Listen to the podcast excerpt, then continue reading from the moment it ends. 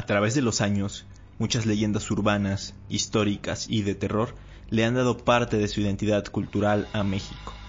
Semana a semana vamos a hacer un recorrido por todas ellas. Esto es Leyenda Urbana MX con Ismael Méndez.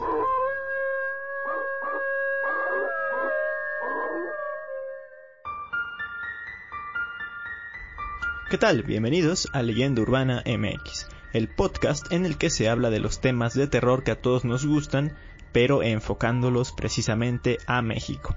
Me da mucho gusto saludarlos en este episodio número 19, segundo episodio de agosto, este domingo 9, que por cierto, si de casualidad lo están escuchando en sábado, no cayeron en un agujero espacio-temporal, no se preocupen. Lo que pasa es que quizá lo suba antes porque voy a estar ocupado este fin de semana y no puedo programarlo para que se publique el domingo. Es una tontería, yo lo sé, pero el proveedor de podcast solo me deja subirlos al día. En fin, muchas gracias a todos por sus comentarios en el episodio anterior.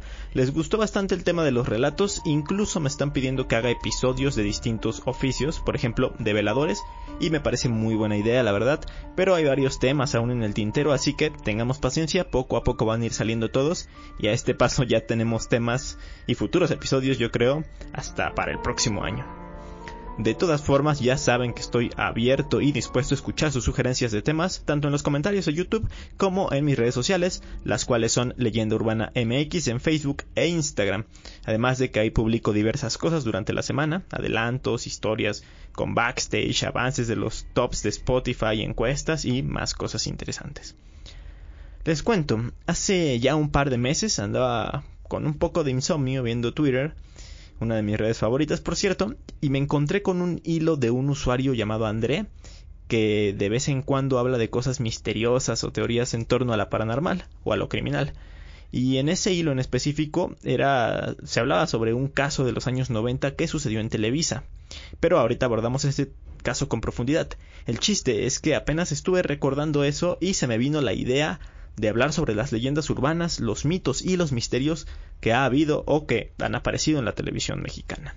Pedimos su colaboración para localizar a Sandra Oralia Palma Herrera. Se extravió el 4 de diciembre del año 2000 en Metepec, Estado de México. Inocencia Domínguez Hernández, de 65 años. Se extravió el 15 de febrero de 1994 en la colonia Ampliación Miguel Hidalgo. Vamos a empezar justamente con el caso del que les hablaba, el que me dio la idea de hacer este tema. No sé si se acuerden que en Televisa, en el canal 5, existía algo llamado Servicio a la Comunidad. O no sé si aún existe, hace mucho que no veo esa cadena o que no veo en tele en general, salvo por el fútbol o alguna que otra cosilla. El caso es que este servicio a la comunidad, para quien nunca haya oído hablar de él, servía para informar sobre alguna desaparición. Así como ahora publican en Facebook cosas como si alguien ha visto a esta persona, la estamos buscando, comuníquense conmigo, etc. Pero obviamente en televisión.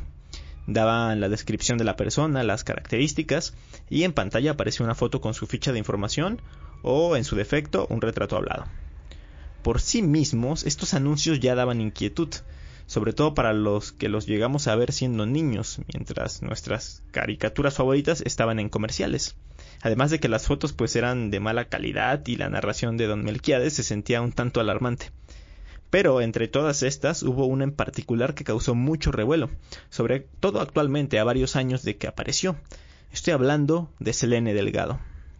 Se dice que ese nombre se escuchó varias veces en estas cápsulas y al parecer no era encontrada porque estuvo saliendo por más de ocho años consecutivos.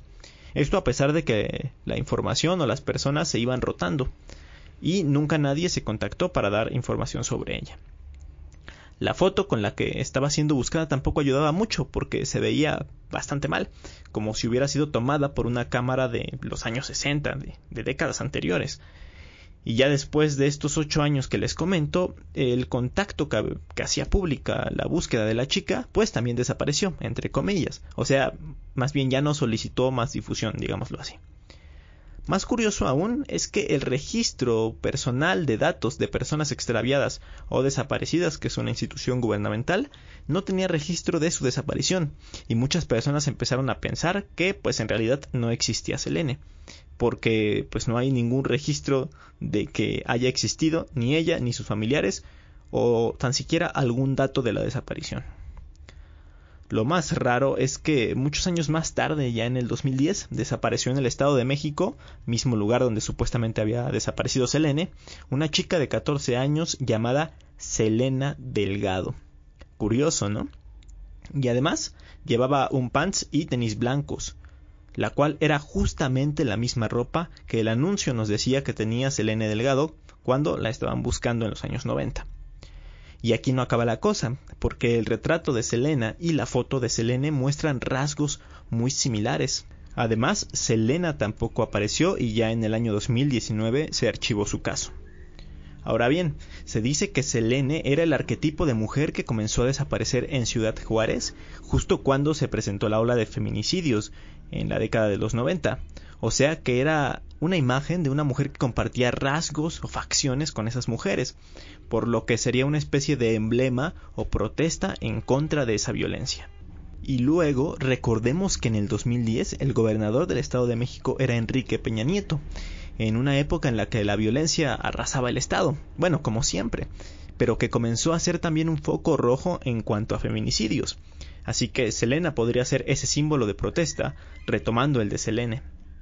Con estos datos se podría decir que Selene fue un caso de Joe, John Doe, que es así como se le llama en Estados Unidos a los desaparecidos genéricos, aunque, como paréntesis, se utiliza de muchas formas también, por ejemplo los cadáveres o los pacientes de las salas de urgencias cuya identidad se desconoce son conocidos así como John Doe. Esa es una de las teorías, claro, pero hay otras. Por ejemplo, encontré una en Reddit, en la cual se dice que Selene Delgado, o al menos su imagen, también es conocida como Teresa Fidalgo, y que es un patrón de rostros artificiales, rostros construidos artificialmente que simulan ser caras para generar emociones con estímulos supernormales y que se hizo para representar un rostro muy común. Y justamente es por eso que la foto o la imagen de Selene nos parece tan perturbadora, porque es un rostro que pretende parecerse al humano, acercándose tanto a uno real que caemos en el bache del valle inquietante, que como lo mencioné en el episodio de la Pascualita, es un término surgido de la robótica que sostiene que a medida que las figuras antropomórficas, o sea, con formas humanas, a medida que se acercan a la apariencia de una persona real, la respuesta que tenemos se hará más empática hasta llegar a un punto a partir del cual se convierte en un fuerte rechazo. ¿Ustedes qué piensan? ¿Existió o no existió Selene Delgado? ¿Llegaron a ver esas cápsulas en el Canal 5? No sé ustedes, pero a mí esto sí me da un poco de miedo, la verdad, así que mejor pasemos a la siguiente leyenda urbana. ¿Y te vas a averiguar a ver quién mató al mar muerto? Sí, sí, yo y, y, que averiguaba quién lo mató. Ándale, pero no te tardes, ¿eh? No, le voy a decir a Kiko para que juegue conmigo a los detectives. ¡Kiko! Esta siguiente historia quizá la llegaron a ver en algún video de Dross, pero vamos a retomarla por acá. Si hay una cosa por la que es conocido México en Latinoamérica, además de Cancún y del tequila, es sin duda alguna el Chavo del Ocho. Pues bien, en esta popular serie televisiva de Roberto Gómez Bolaños, que empezó a transmitirse en los años 70 y que hasta la actualidad es súper famosa y conocida, eh, pues tiene muchísimos capítulos, tienen 290 capítulos y alcanzó un éxito enorme, tanto así que había personas muy fanáticas y otras que empezaron a verdaderamente obsesionarse con ella, a tener obsesiones enfermizas. Tal es el caso de un hombre supuestamente llamado Carlos, que sería después conocido como el acosador o el merodeador de la vecindad. Él empezó a ir a las grabaciones del programa, lograba evitar a los guardias de seguridad y colarse en el set. Incluso los actores empezaron a sentir presencias extrañas mientras trabajaban. Como pruebas se presentan una serie de videos en los cuales en lugares muy precisos y de manera pues bastante rápida se ve a un hombre asomarse se asoma por las ventanas, se le ve pasando por detrás de las cortinas e incluso en algunos muros está también asomado, pero al percatarse de que está a la vista logra esconderse. Suena bastante aterrador, ¿no es cierto? Pues para decepción de muchos esto sí se queda en una simple leyenda urbana, pues aunque sí se vea claramente en los videos la presencia de alguien en las tomas, la realidad es que fueron errores en el rodaje. Trasladémonos hasta esa época y hay que tener en cuenta, tomar en cuenta estos recursos técnicos que tenían al momento de hacer series y películas. Era muy difícil la edición de video, por lo que muchas tomas tienen errores que se saben que están ahí, pero que en su momento por cuestiones de tiempo, por presupuesto o simplemente por evitar la fatiga se dejaron. Recordemos también que algunas escenas no tenían cortes y ellas podían tener una duración de hasta 4 minutos con muchas acciones ocurriendo, por lo que a pesar de que el departamento de producción pudo haber encontrado esas personas que se colaron en las tomas, definitivamente las dejaron pasar por no interceder en el libreto o en el desarrollo de la misma escena. Además, pensemos a través de la lógica. Estamos hablando de Televisa, que es una de las empresas más grandes de América Latina, y ya desde ese tiempo. Parece absurdo pensar que una persona pudiera entrar sin que sea vista, y además varias veces, no solo una, porque son diferentes episodios en los que supuestamente aparece dicho merodeador. Si hubiera sido real, se le hubiera escabullido una vez a los guardias, pero sería primera y última. Justo ahora que estoy hablando de esto, me estoy acordando de una película en la que sucedió algo relacionado y que en su momento me, me llegó a asustar mucho. Estoy hablando de Three Men and a Baby. En español sería Tres hombres y un bebé. Hay una, escena en la que detrás de unas cortinas se ve una especie de niño observando. Los rumores y teorías empezaron a correr y se afirmaba que era un fantasma que se había manifestado en el set de filmación pero en realidad ese supuesto fantasma era una pieza de utilería que había sido olvidada en la locación. Regresando al tema del chavo, la leyenda del merodeador no es la única que gira alrededor de la aclamada serie, pues está el enigma del misterioso capítulo número 142. Se lo conoce como el capítulo perdido, ya que nunca vio la luz debido al sórdido contenido que tenía. En ese episodio, supuestamente Chespirito puso en escena la muerte del Chavo del Ocho, luego de ser atropellado por un auto. Esta decisión de, de Roberto Gómez Bolaños, pues le cayó pésimo al elenco y después de discusiones muy fuertes, pues eh, habrían querido abandonar el rodaje. Para evitar más tensiones, pues eh, Roberto Gómez Bolaños finalmente eliminó ese final. Las versiones sobre este supuesto episodio surgieron cuando se publicaron la colección de DVDs y aquí curiosamente se saltaba del episodio 141 al 143. La producción señaló que ese capítulo no se omitió, sino que fue un error en el conteo. Pero la explicación no calmó a los fans porque ya se habían preguntado acerca de lo que realmente había pasado con ese episodio número 142. Según contaron integrantes de la producción, luego de la tradicional presentación, el comienzo de, del episodio mostraba a la vecindad con un silencio bastante sepulcral y poco a poco se empezaban a escuchar voces. Después se enfocaba la casa de don Ramón. En un momento se le ve a Chavo eh, en un segundo plano yéndose de la vecindad, después aparecen Kiko y la chilindrina y de repente se escucha un golpe muy fuerte. Hay un corte y finalmente aparecen todos los personajes tristes mirando bastante afligidos el cuerpo golpeado del chavo tirado en el suelo. ¿Se imaginan que en realidad si hubiese sido de esa forma el final del chavo? ¿Qué hubieran pensado al ver esto cuando eran niños? Afortunadamente nunca se confirmó la existencia del capítulo ni que se haya rodado algo así en la realidad, pero de que suena bastante fuerte ni cómo negarlo. Así que por lo pronto, todos lo sabemos, el episodio más triste de la vecindad del chavo sigue siendo en el que pues lo llaman ratero y lo corren de la vecindad. No se asusten, vamos a quedarnos. Les doy la hora. 7 de la mañana, 19, ah, Chihuahua, 7 de la mañana, 19 minutos 42 segundos, tiempo del centro de México. Sigue temblando un poquitito, pero pues vamos a tomarlo con una gran tranquilidad. Spring is my favorite time to start a new workout routine. With the weather warming up, it feels easier to get into the rhythm of things. Whether you have 20 minutes or an hour for a Pilates class or outdoor guided walk, Peloton has everything you need to help you get going. Get a head start on summer with Peloton at onepeloton.com. Hey, I'm Ryan Reynolds. At Mint Mobile, we like to do the opposite of what Big Wireless does. They charge you a lot, we charge you a little. So naturally, when they announced they'd be raising their prices due to inflation, we decided to deflate our prices due to not hating you. That's right. We're cutting the price of Mint Unlimited from $30 a month to just $15 a month. Give it a try at mintmobile.com slash switch. $45 upfront for three months plus taxes and fees. Promo rate for new customers for limited time. Unlimited more than 40 gigabytes per month. Slows. Full terms at mintmobile.com. Este siguiente mito ya hablé hace varios episodios, específicamente fue en el especial del Día del Niño. Pero vamos a hablar de él de nuevo porque es muy interesante y porque desde aquel episodio de abril ya se ha sumado mucha gente a la comunidad de Leyenda Urbana MX y estoy hablando del caso de Monchito. La mañana del 19 de septiembre de 1985, un fuerte terremoto de 8.2 grados en la escala de Richter azotó a la Ciudad de México. Los daños fueron incontables y, lamentablemente, también las muertes lo fueron.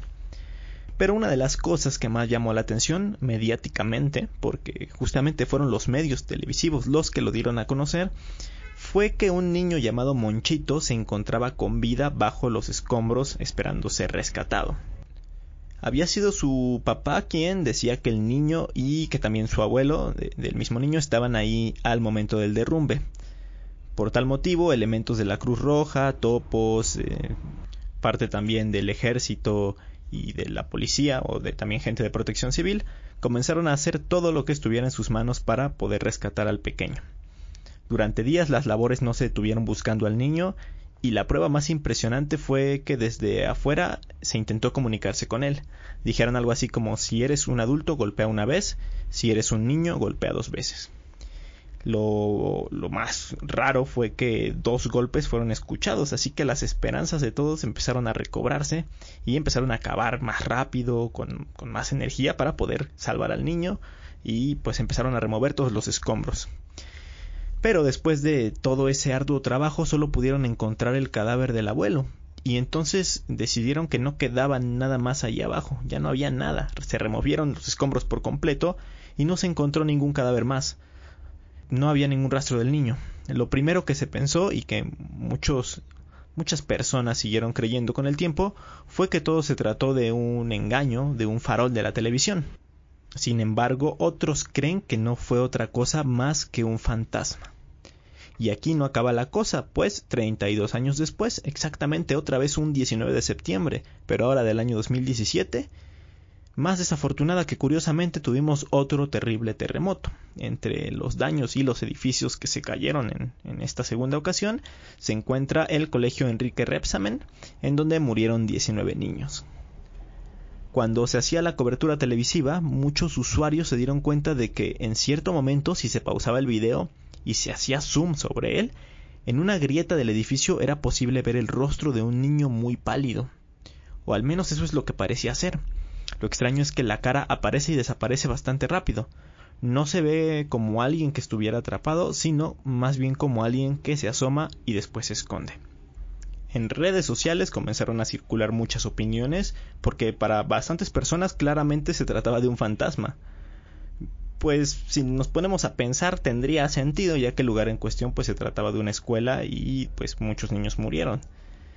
Es como si se estuviera reviviendo el caso de Monchito, pero esta vez se trató de una niña y supuestamente se llamaba Frida Sofía, quien se supone que se hallaba bajo los escombros de la escuela. Todo esto empezó a cubrirse por Televisa, específicamente por una periodista llamada Daniel Diturbide. Eh, pues muchos mexicanos estaban como muy al pendiente porque querían que, que esta niña, que Frida Sofía, fuera encontrada con vida, y así fue como muchos equipos de rescate y medios empezaron a seguir la historia. Incluso aseguraban haber hablado con, con ella y que le habían dado agua e indicaciones sobre que había más y pues ella les había dicho que sí, que sí había más personas alrededor de ella. ¿Cómo terminó todo esto? Pues Enrique Sarmiento, su subsecretario de la Secretaría de Marina en ese tiempo, indicó que no había más niños que rescatar en el colegio, que tan solo había una persona con vida atrapada y se trataba de la intendente de la escuela. Después de que se dieron a conocer estas declaraciones del funcionario, pues se creó una ola de indignación porque pues se había tratado de un montaje televisivo hecho por la televisora, por Televisa, para pues así ganar mucho más rating en sus coberturas. Algo muy curioso, que no tiene que ver con la tele, pero sí con este caso, es que hace un par de semanas, y con toda esta moda o toda esta tendencia que surgió por la app de Randonáutica, pues me puse a hablar con un primo sobre eso, le dije que se descargara la aplicación solo para curiosear o como en broma. El caso es de que sí la descargó, eh, él vive en el sur de la ciudad, entonces se puso a buscar ubicaciones que le salieran ahí, me las iba mandando, en fin, una de ellas era muy cerca de su trabajo. Y entonces cuando él salió de trabajar, fue ahí a la ubicación y no había nada raro, salvo que en esa calle es donde están los restos del colegio Enrique Repsamen. Nos pareció muy curioso y una casualidad bastante interesante.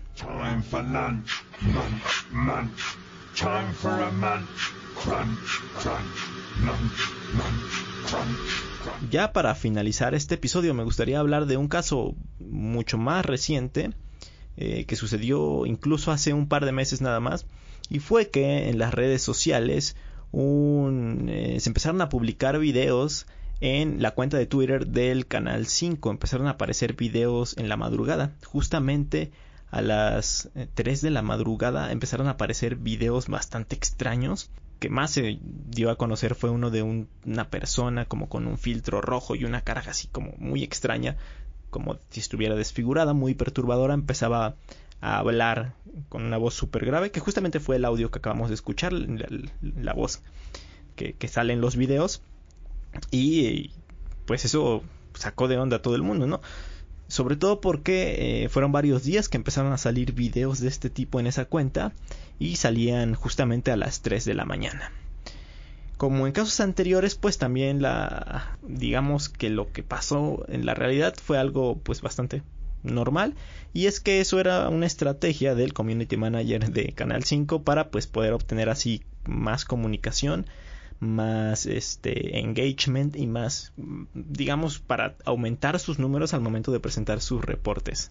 Entonces pues esa fue su estrategia que empezó a funcionar pero lo dice que, que también lo hacía como para confundir a la gente no para hacerlos creer que eso que vieron tal vez hacía, había sido parte de su imaginación, porque pues también al principio pues no eran muchas personas las que lo vieron, era las 3 de la mañana, entonces no muchas personas están en Twitter a esa hora o están en redes sociales, entonces fue por ese motivo, pero pues al final no fue como como un tema que diera mucho más de qué hablar, no fue algo como tan tan misterioso, salvo por los primeros días en los que estos videos comenzaron a aparecer.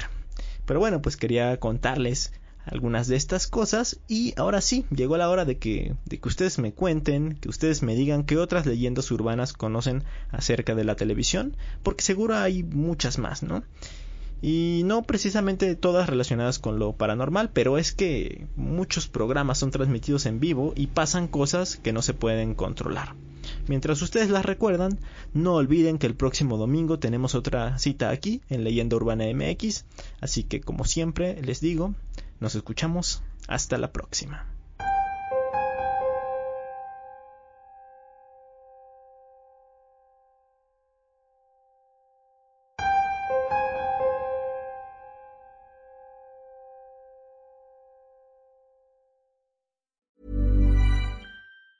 Planning for your next trip? Elevate your travel style with Quince. Quince has all the jet setting essentials you'll want for your next getaway, like European linen, premium luggage options, buttery soft Italian leather bags, and so much more. And is all priced at 50 to 80% less than similar brands. Plus, Quince only works with factories that use safe and ethical manufacturing practices. Pack your bags with high-quality essentials you'll be wearing for vacations to come with Quince. Go to quince.com slash pack for free shipping and 365-day returns.